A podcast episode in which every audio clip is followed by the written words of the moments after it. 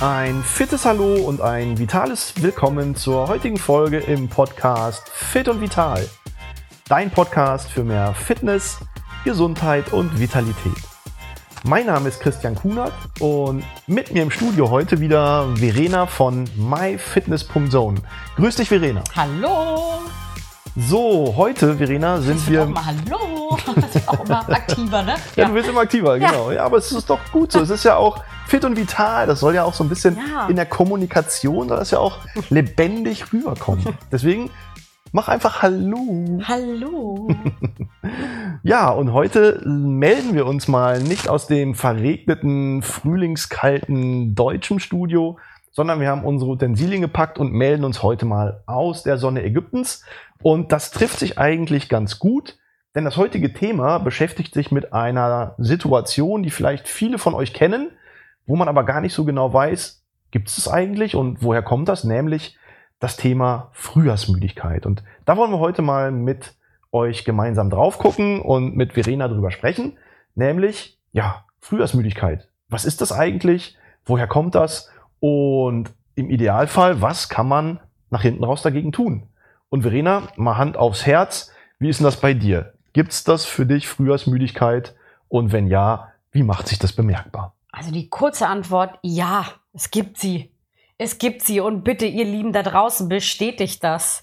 Also die dunklen Tage in Deutschland, es ist ja auch schon sehr lang jetzt, ne? Der Winter ist sehr lang und jetzt kommen diese verregneten Tage, obwohl es wärmer wird. Aber ich merke das total, diese Antriebslosigkeit, Lustlosigkeit und ständige Müdigkeit. Also ich kann, ich unterschreibe das mit rotem Filzstift und gelbem Markierer auch noch. Okay, okay. Also für mich, ich habe das jetzt nicht so extrem wie du. Klar, ich habe auch so zwischendurch das Gefühl, dass ich denke, hm, ja, so ein bisschen mal die Füße hochlegen, ein bisschen kürzer treten im Moment ähm, wäre nicht schlecht. Aber so krass, wie du das beschreibst, kenne ich das nicht. Ich bin eine Frau. Ja, ich enthalte mich an der Stelle jetzt, weil da kann ich mich jetzt nur in sämtliche Nesseln setzen und dann hagelt es wieder irgendwelche Kommentare, die wir an der Stelle vielleicht gar nicht erst provozieren sollten. Aber letztendlich ist das, glaube ich, ein Thema, was viele da draußen, die unseren Podcast hören, wahrscheinlich ähnlich unterschreiben können wie du. Und deswegen, ja, tatsächlich auch wissenschaftliche Studien gehen mittlerweile davon aus, Frühjahrsmüdigkeit ist kein Mythos, sondern ein Phänomen, was gerade zur jetzigen Jahreszeit viele Menschen betrifft. Und man kann es mittlerweile auch zumindest versuchen zu erklären, obwohl es noch nicht so die eine oder den gemeinsamen Ansatz gibt, wie sich Frühjahrsmüdigkeit tatsächlich erklären lässt. Aber allein die Tatsache, dass du beschreibst, ja, so und so geht's dir gerade. Und hinzu kommen bei vielen anderen ja noch so die Themen wie Kopfschmerzen, so ein bisschen Kreislaufprobleme, bis hin Mhm. zur Übelkeit, ja. Das sind alles Themen, wo wir mittlerweile gute Erklärungsansätze haben, woher das eigentlich kommt. Und da würde ich gerne jetzt an der Stelle auch direkt mal einsetzen. Zum einen ist es tatsächlich so, dass wir von Winter auf Frühling, insbesondere im Bereich der Hormone, den Körper umstellen. Melatonin ist ja das sogenannte Schlafhormon, wo wir gerade im Winter, wenn wenig Sonnenlicht ist, wenn es früh dunkel wird, spät hell wird und den ganzen Tag über so ein bisschen bedeckt ist, wo wir kaum Tageslicht sehen, da schüttet der Körper in der Zirbeldrüse ganz, ganz viel Melatonin aus und wir sind müde. Und jetzt haben wir letztes Wochenende gerade die Uhren umgestellt. Es ist wesentlich länger hell. Es ist insgesamt sowieso heller am Tag. Und plötzlich wird Melatonin weniger ausgeschüttet und der Körper, der schüttet mehr Serotonin aus. Und dieser Kampf der Hormone, der gerade so in dieser Umstellungsphase ist, man kann sich das fast so vorstellen wie das Winter- und das Sommerfell beim Hund. Ja? So haben wir jetzt gerade in der Zirbeldrüse diese Umstellung von Melatonin auf Serotonin. Und dieser Kampf der Hormone, der strengt den Körper an. Und Verena, das ist im Prinzip das, was du so beschreibst. Okay, und woher kommt gerade so auch diese Schwindelgefühle und Übelkeit? Kann man das irgendwie auch erklären? Ja, das hängt dann wahrscheinlich weniger mit den Hormonen zusammen, sondern dadurch, dass es ja im Winter wesentlich kälter ist und jetzt gerade die Temperaturen ja Gott sei Dank konstant am Tag auch wieder über 10 Grad Richtung 15 Grad gehen. Auch da stellt sich der Körper um, denn wenn es kalt ist im Winter, dann ziehen sich die Gefäße zusammen. Der Um Körper ist geneigt, Mhm. genau, ne, die Wärme im Körper zu halten, damit man in den zentralen Organen eine gewisse Schutzfunktion hat und vielleicht auch nicht unbedingt dort friert. Und jetzt, wo es draußen wärmer wird, das heißt, die Gefäße ziehen sich zusammen, der Blutdruck steigt. Ganz kleines bisschen, kaum messbar, ja, um Mhm. zwei, drei, vielleicht auch fünf, sechs Schläge, ja, oder Intensitäten an der Stelle. Und jetzt, wo es wärmer wird, stellen sich die Gefäße ein kleines bisschen weiter Mhm. und gleichzeitig sinkt der Blutdruck. Und dieses Blutdruck absenken, ja, das hat das dann führt zu den Schindelgefühlen. Genau, das führt zum Schwindelgefühl, das führt zu Kreislaufproblemen, bis hin teilweise sogar bis zu Kopfschmerzen. Mhm. Und das ist ja das, was du auch beschreibst, ne? dass dir diese Antriebslosigkeit sehr zu schaffen macht, dass du irgendwie keine Lust hast, dich zu bewegen.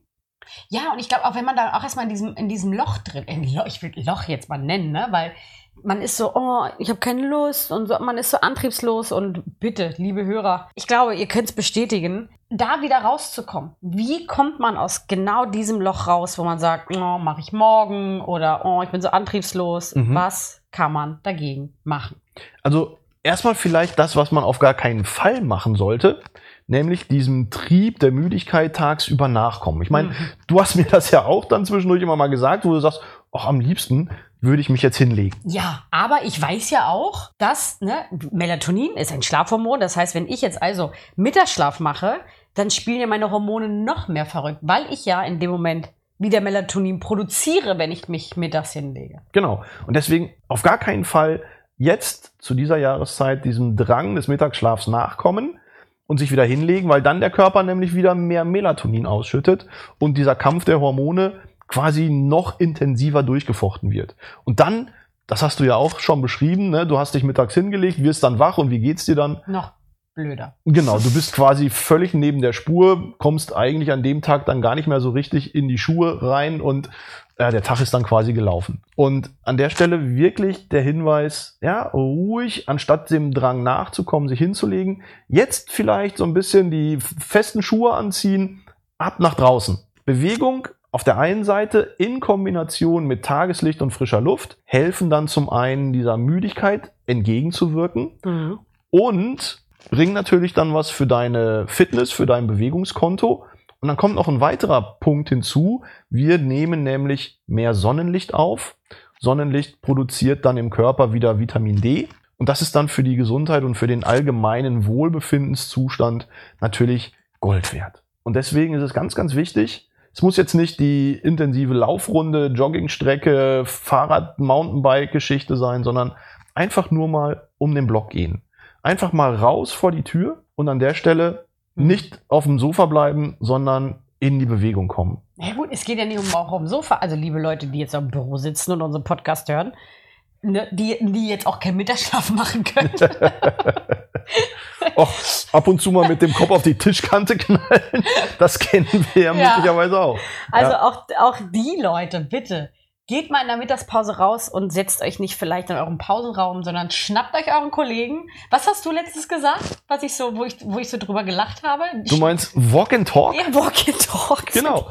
Nicht Walkie-Talkie, sondern Walk and Talk. Das ist die süße Form von Mittagspause. and Talk. Nein, von Mittagspause. Walkie Talkie. Walkie-Talkie. Genau. Aber das ist wirklich ein guter Hinweis. Ne? Tatsächlich auch über den Tag, ja, wenn es am hellsten, am wärmsten ist, in der Mittagspause, wann immer ihr die Gelegenheit habt. Muss nicht alleine sein. Schnappt euch einen Kollegen oder eine Kollegin und dann einfach mal 20 Minuten, 30 Minuten so ein bisschen um den Block marschieren. Ich kann mich an Zeiten erinnern, da habe ich noch mit festen Arbeitszeiten und Kollegen gearbeitet. Ist nicht immer von Vorteil, aber hat auch seine positiven Aspekte. Da bin ich mit meinem Arbeitskollegen Abby immer in der Mittagspause eine halbe Stunde schön um Block mal kurz beim Bäcker vorbei und haben uns ein, ein Brötchen geholt oder so. Und das war echt eine, eine coole Geschichte. Jetzt wollte ich gerade sagen, eigentlich hilft es ja auch gegen dieses Suppenkoma, ne? Nach der Mittagspause einfach mal rausgehen. Bringt auch. Nach der Mittagspause rausgehen ist auch nicht schlecht. Liebe Kollegen, geht nach der Mittagspause Nach einfach der Mittagspause einfach noch mal eine Stunde vor die Tür. Ich meinte nach dem Mittagessen natürlich, um diesen Suppenkoma auch einfach Genau. entgegenzuwirken. Ja. Ne? Man ist einfach fitter, man hat ein bisschen frische Luft getankt, man hat ein bisschen Bewegung gehabt, der Kreislauf ist wieder angeregt und dann sind wir wieder beim Punkt Frühjahrsmüdigkeit. Auf der einen Seite sackt der Kreislauf gerade so ein bisschen ab, aber durch Bewegung regen wir ihn wieder an. Und das ist ja das, was ich immer sage. Leute, bewegt euch runter vom Sofa, raus aus den Schuhen, nein, raus aus den Pantoffeln, rein in die Laufschuhe und dann ab nach draußen. Und ich denke, so können Mhm. wir das Thema Frühjahrsmüdigkeit tatsächlich bestätigen. Fassen wir zusammen.